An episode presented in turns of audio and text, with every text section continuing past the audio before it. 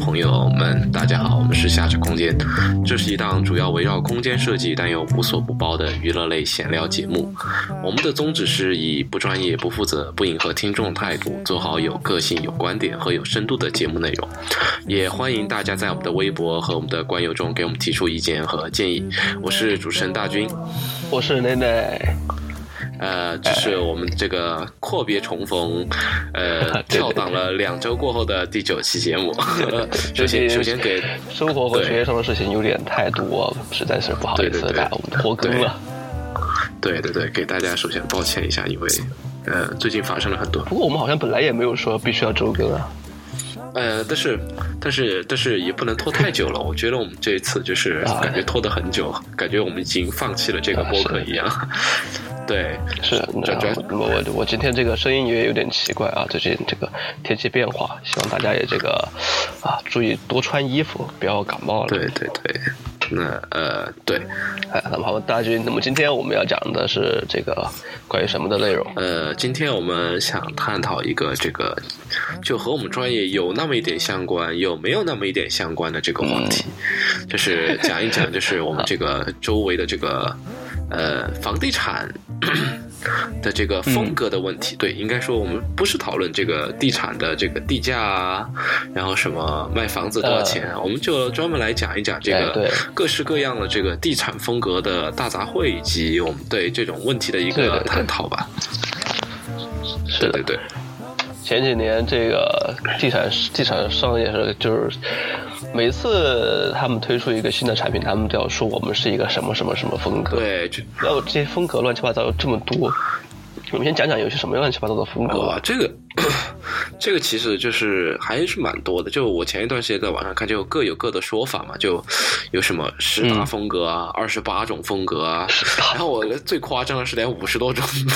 都有过的。对，但是但是我觉得就是。就就如果你把它就是就是笼统的来看的话嘛，就就一种一种就是比如说偏欧式那种风格的，就是我们就如果我们把欧式就是笼统来说，比如说呃像什么地中海风格啊、法式风格啊、什么意大利风格，你把它们笼统起来就叫欧式风格。就这种讲究是什么？就是就第一个就是它那种就是比较装饰化嘛。然后装饰画，装饰画是指就是主要上面有很多那种雕对雕花，然后柱柱身啊，就是做一些那种假的那种柱饰啊，但有可能是真的柱饰，但大部分就是做那种假的那种，就是就比如说刻半边那个柱，就是古代的那种希腊柱饰那种在外面啊那种啊，然后强调可能是比较用什么大理石啊那种，就是这种比较偏向于就是传对传统那种感觉，传统一种这种欧式这种风格格的。然后，就另一派就是像美式那种风格的，就 美式那种风格，就 如果你说专业一点，就不叫专业一点，就是如果我们拿一个就是知名建筑师的作品来对比，呃，来引例一下，真的就是就是莱特的那种，就草原的那种风格的，就是走比较粗犷，然后就是。大量的那种原材料，比如说木材啊、原材啊那种，就是直接贴上去，或者不叫直接贴上去，直接拿来用的那种风格，就走美式的这种现代风格。对，那个不会进行那种，对，不会进行过度的加工。以及最重要的是，它不会就是更多的雕花以及装饰在里面，就像原汁原味一样，比较粗犷，但是也是比较有线条和很硬朗的那种感觉的，就美式风格。然后还有可能就是以这种亚洲风情风格为另外一种就是大类的话，亚洲风情。对，就很多啊，就是什么泰式啊，尤其是泰式，泰式风格现在就比较，因为它泰式就是和那种就是主要是它，我觉得就是这种就是这种亚洲这种风情风格，主要是为了就是和就是让你产生那种度假的那种联想。就就感觉就是就东在东南亚浪，对对对对对，就是像那种你讲它这种主要是就房屋本身其实不是，它主要是通过那个就是比如说就是你这个庭院的一种风格营造，对对对，然后以及一些比如比如说有装就是象征意味的符号，比如说它泰式它就给因为泰国它那种就是金像啊，或者是那种就是茅草屋一样的那种，就给你弄那种风情，但其实它其实房屋本质来讲并没有太大。那个，当然最后还有一种就是我们这种新中式风格嘛，对吧？就、嗯就有这些中国的元素。对对对，就大量的用那种中国元，就其实就是新中式风格，就是。你觉得可以把它看成就就是像欧式和美式，然后在中国的一种混合型表达，就是就既把中国的元素当成欧式一样的那种，就是不停的雕花啊，然后符号化啊，然后贴立面啊这种方法嗯来、对。来做，但也有就是用中国那种原材，然后比如说就用木木结构啊，然后然后做一些那种就是原木的那种构造的形式啊、嗯。那种的，然后就比较一种混合的样子，对。对，我感觉主体还是以一种就是，呃，把这种中式的这种符号和颜色彩，然后在现代建筑上运用的这种感觉。比如说以白色和黑色为主的，像那个万科第五园是吧？是这样。对对对，第五园，对，它就是里面就是建筑就基本上是仿照那种灰石的感觉但，全是黑白的，然后就是白墙灰瓦。但是它不是瓦嘛，它就是把顶上的那个呃顶部的那一层那个线角涂成涂成灰色，整体然后就过非常的简洁。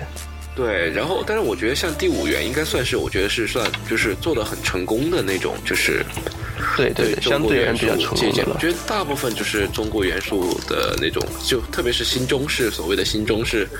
这种设计风格，就大多数就流落于不就就流于表面吧。就是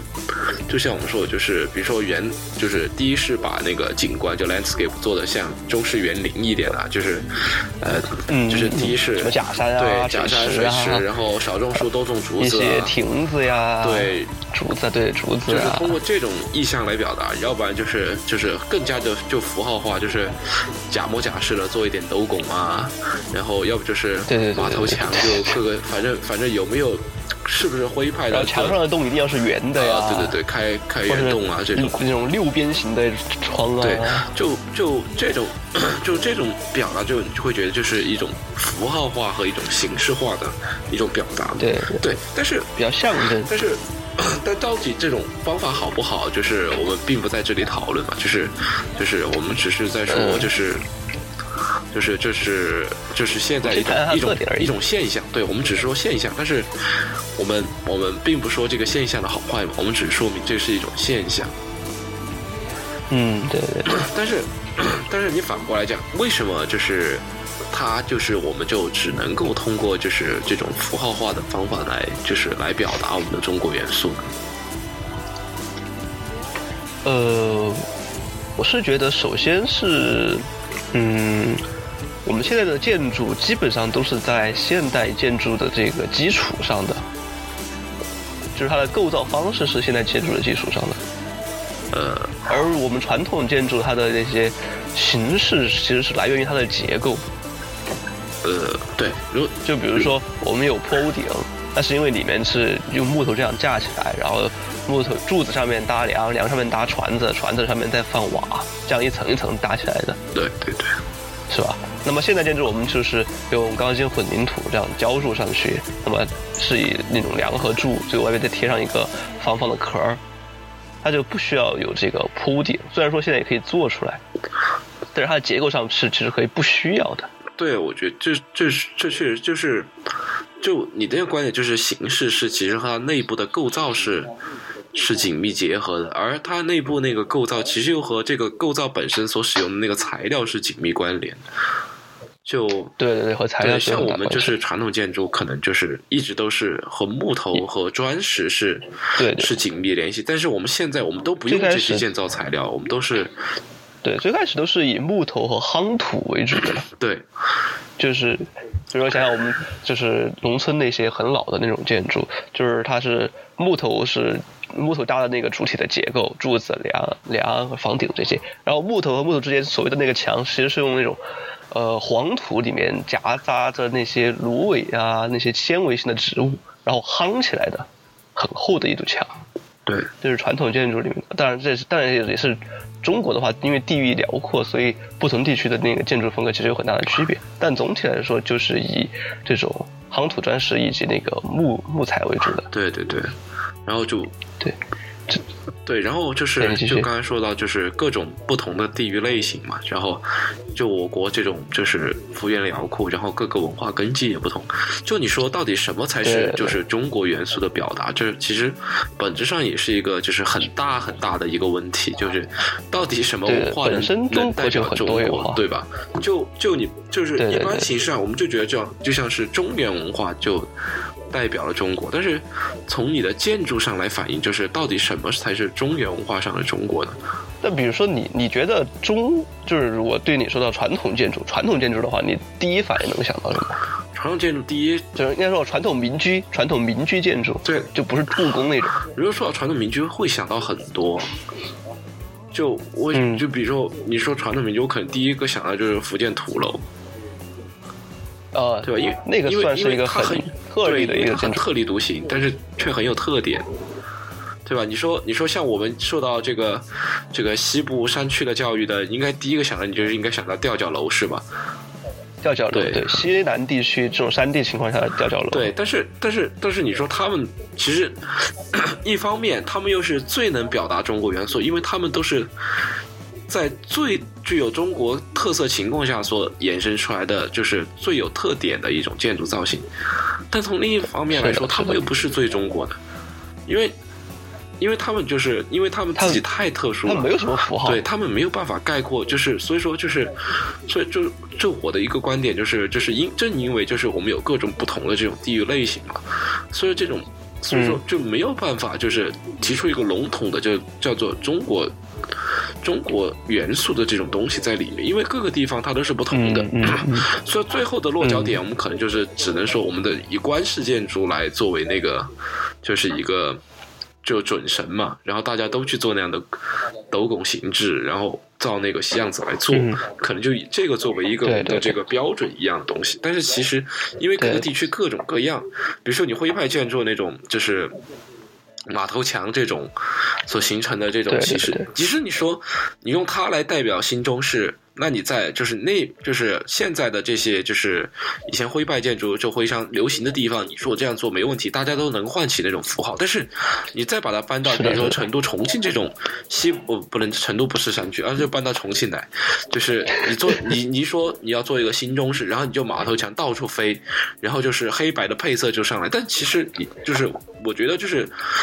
从重庆的这个不是那地儿的，从重庆的这个语境上，你觉得它和国外的建筑没有任何的。区别，他们都是舶来品。对，对对对，这个说的对。所以说，所以说，就是如果你说要在重庆这种做，你我要做一个就是具有中国元素的，可能我们觉得就是这样，这种应该和吊脚楼的形式反而有更接近的地方。对，应该就是那样。我觉得应该就是应该不像叫做中国化，应该叫做本土化。对，就是。地域化这种过程，对，因为因为中国 幅员辽阔，你根本概括不了他他的那种做法，而且对啊，而且其实就是像我们，比如说我们是现在所谓的就其他那种什么法式，然后什么西班牙式或者是地中海式，其实地中海，其实我们也是也是一种概括形式的去概括它整个那个地域。你说难道法式就永远只是那那一个样子？肯定不是，它不同的地区，比如说，对，我在巴黎看到了和我在这个。就比如说，在这个法国这个巴黎这种城市区域和海边这种，你像尼斯这种，它其实表现出来的这种建筑形式肯定是不一样的。但我们我们现在说法式，很有可能我们就是指代以，比如说像凡尔赛宫啊，或者这种官式所体现出来的这种气派的，或这种极其奢华的对社会的对这种东西。但是其实你比如说，要是你去给一个你住在尼斯的说，啊，这是这是一个 French style，他肯定会觉得 what？嗯。对吧？你说你说的和我根本不是一回事儿，因为因为他一点都不觉得这个能代表他所居住的这个地区的法国，对吧？所以我觉得这个是同样的道理，对于我们来讲。对对对对。然后我觉得还有，因为主要是这个大量的这种这种历史的原因，以及这个其实最开始还是环境的原因，就是说气候所带给这个建筑的影响。导致了这样的不同。对，就是因为就是所以就是它所体现的不仅仅是就是文化上的一种连续性，也有它自己的这种历史呃，也有也有它这种社会背景，以及更重要的是它的这种自然环境所，就是两方面相结合作用，才产生出它这种独特的建筑风格，对吧？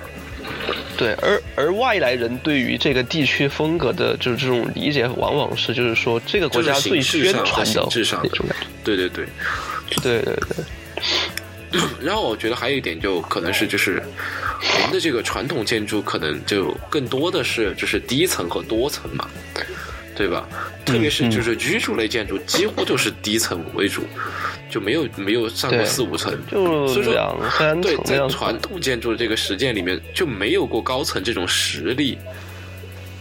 是因为呃有塔有塔，但是但是但是你那个你的塔不是不是为了居住而使用的，它大量的它一般没有民民居当中没有没有高层，所以说所以说就是正因为没有这种形制的一个就是。一个尝试，所以说突然我们现在冒出来，大家一建就要建七层楼以上十三层楼，就怎样把传统建筑过渡到这种形制，就没有没有没有一种借鉴和思考，所以说可以就现在一个比较就是混沌的这样的一个问题。呃，这个。这个问题在国外其实也很明显，因为这种高层建筑也是因为这个工业革命以及这种这种技术进步的带来的。对，但是但是你国外它并不这样做，因为就因为国外它就是 你做高层公寓，它就做那种现代的。我就是我做高层的公寓，我就做现代的。嗯，我我就是我大不了我外墙我就贴那种红砖就完了，就是。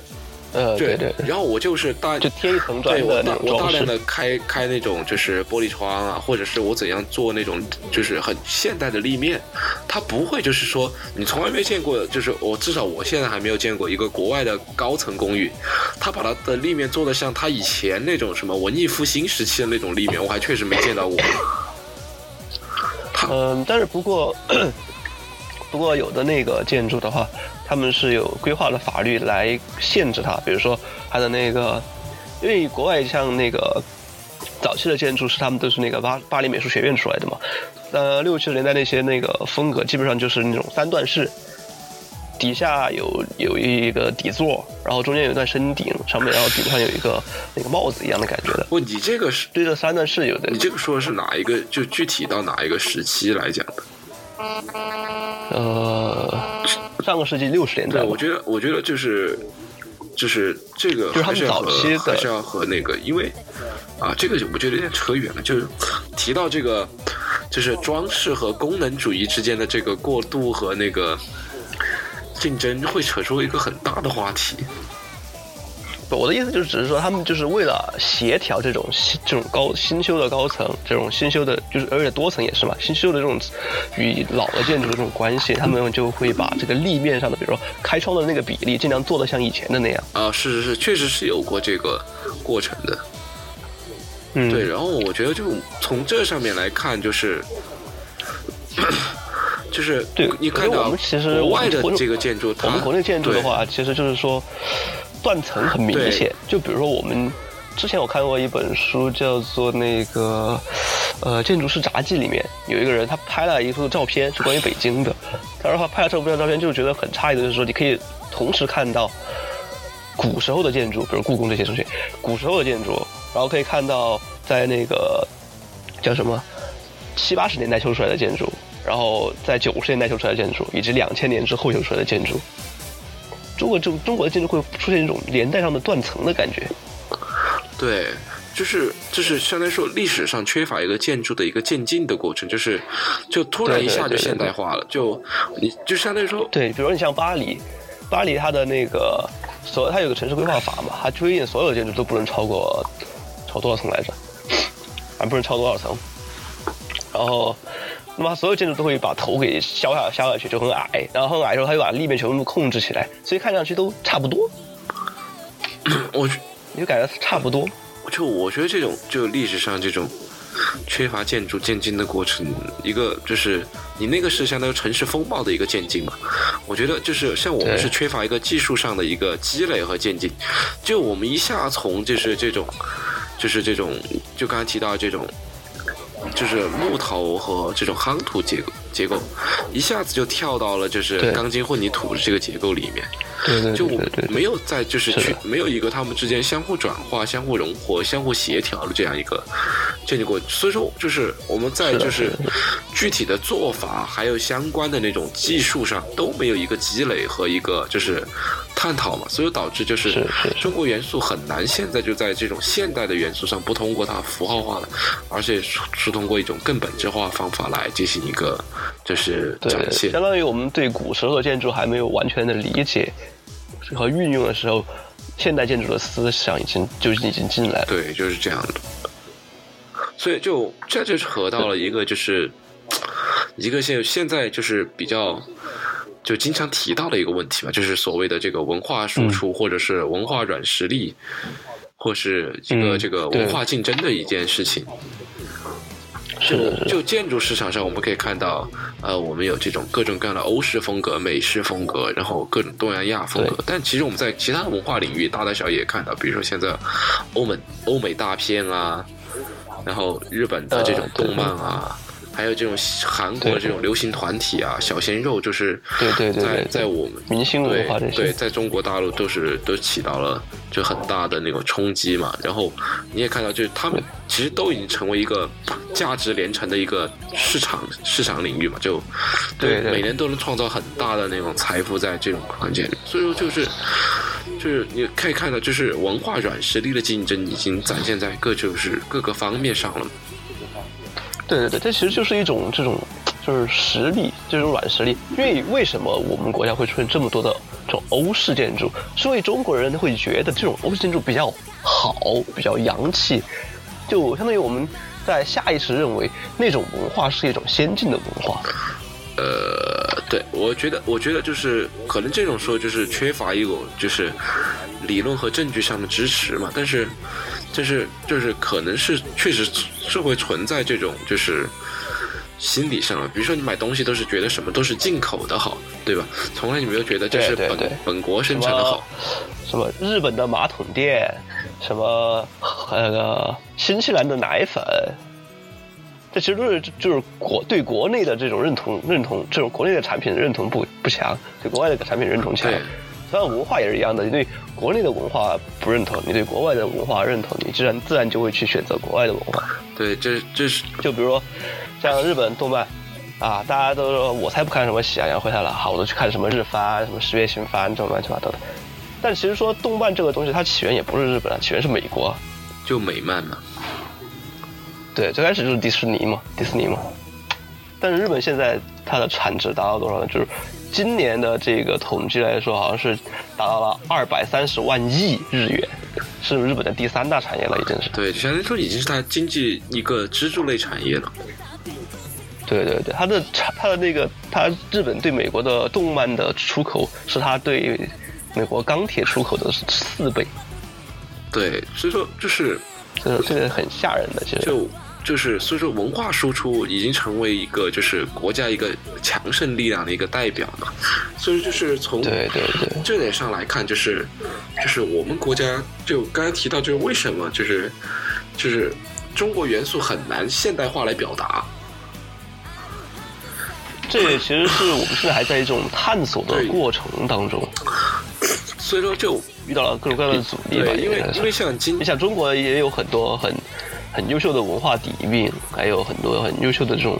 传统的故事什么之类的，也可以比如说改成改对，成因动漫，因为。很多现在也有就很多人在尝比如说比如说。迪士尼也拍过，就像花木兰一样，对吧？它也是用了对对对公共故事，而且也很成功。但像就像我们比如说近期上映的这个，比如说《大鱼海棠》这一类，就是国产动画对对，对就是你会觉得它确实画面做的很好，然后但是什么？但你觉得它连一个 story 都没有讲好，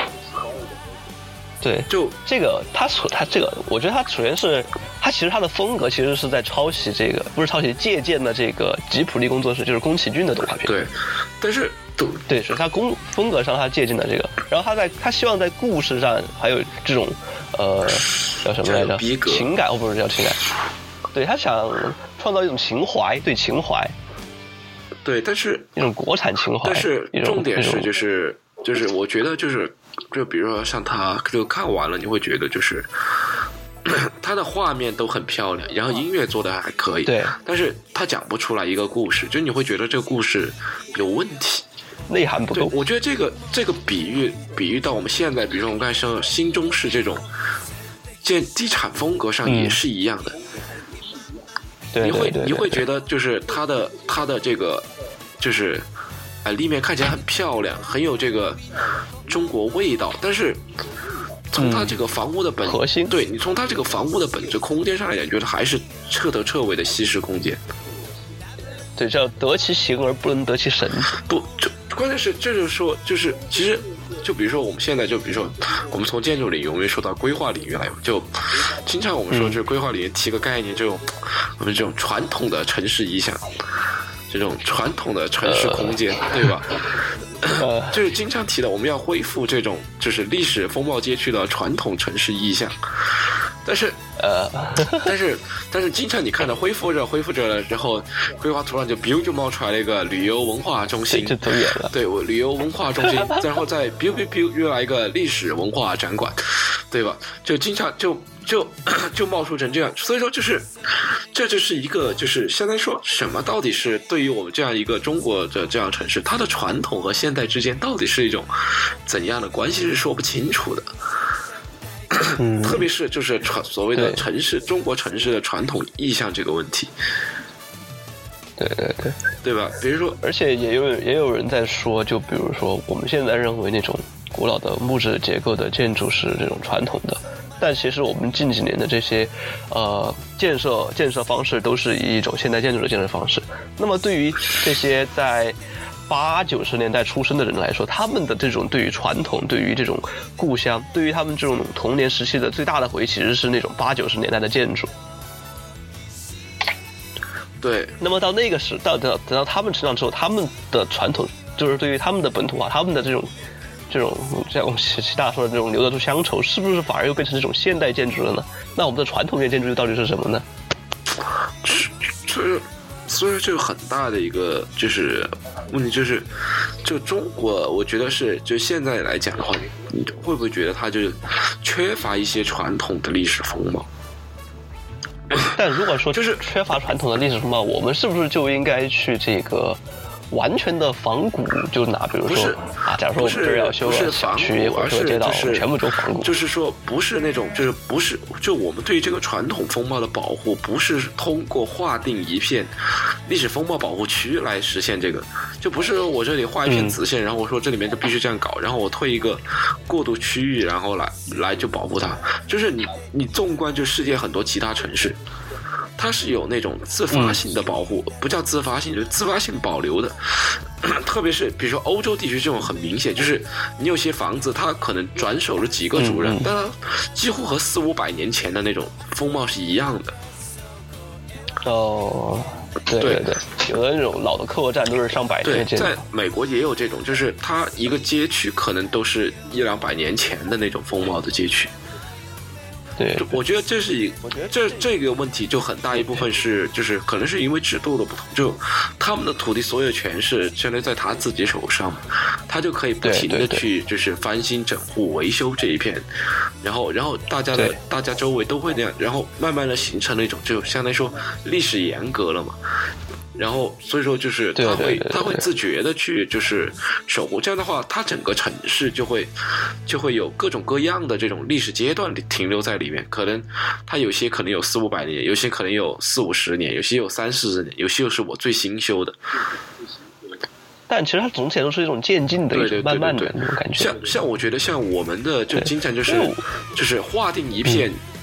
就是让它子线一画，然后就不管三七二十一了。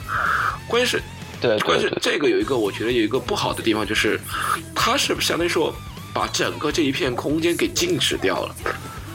我一旦我一旦这个画了这个保护区，我这片空间相当于说它就静止在了过去。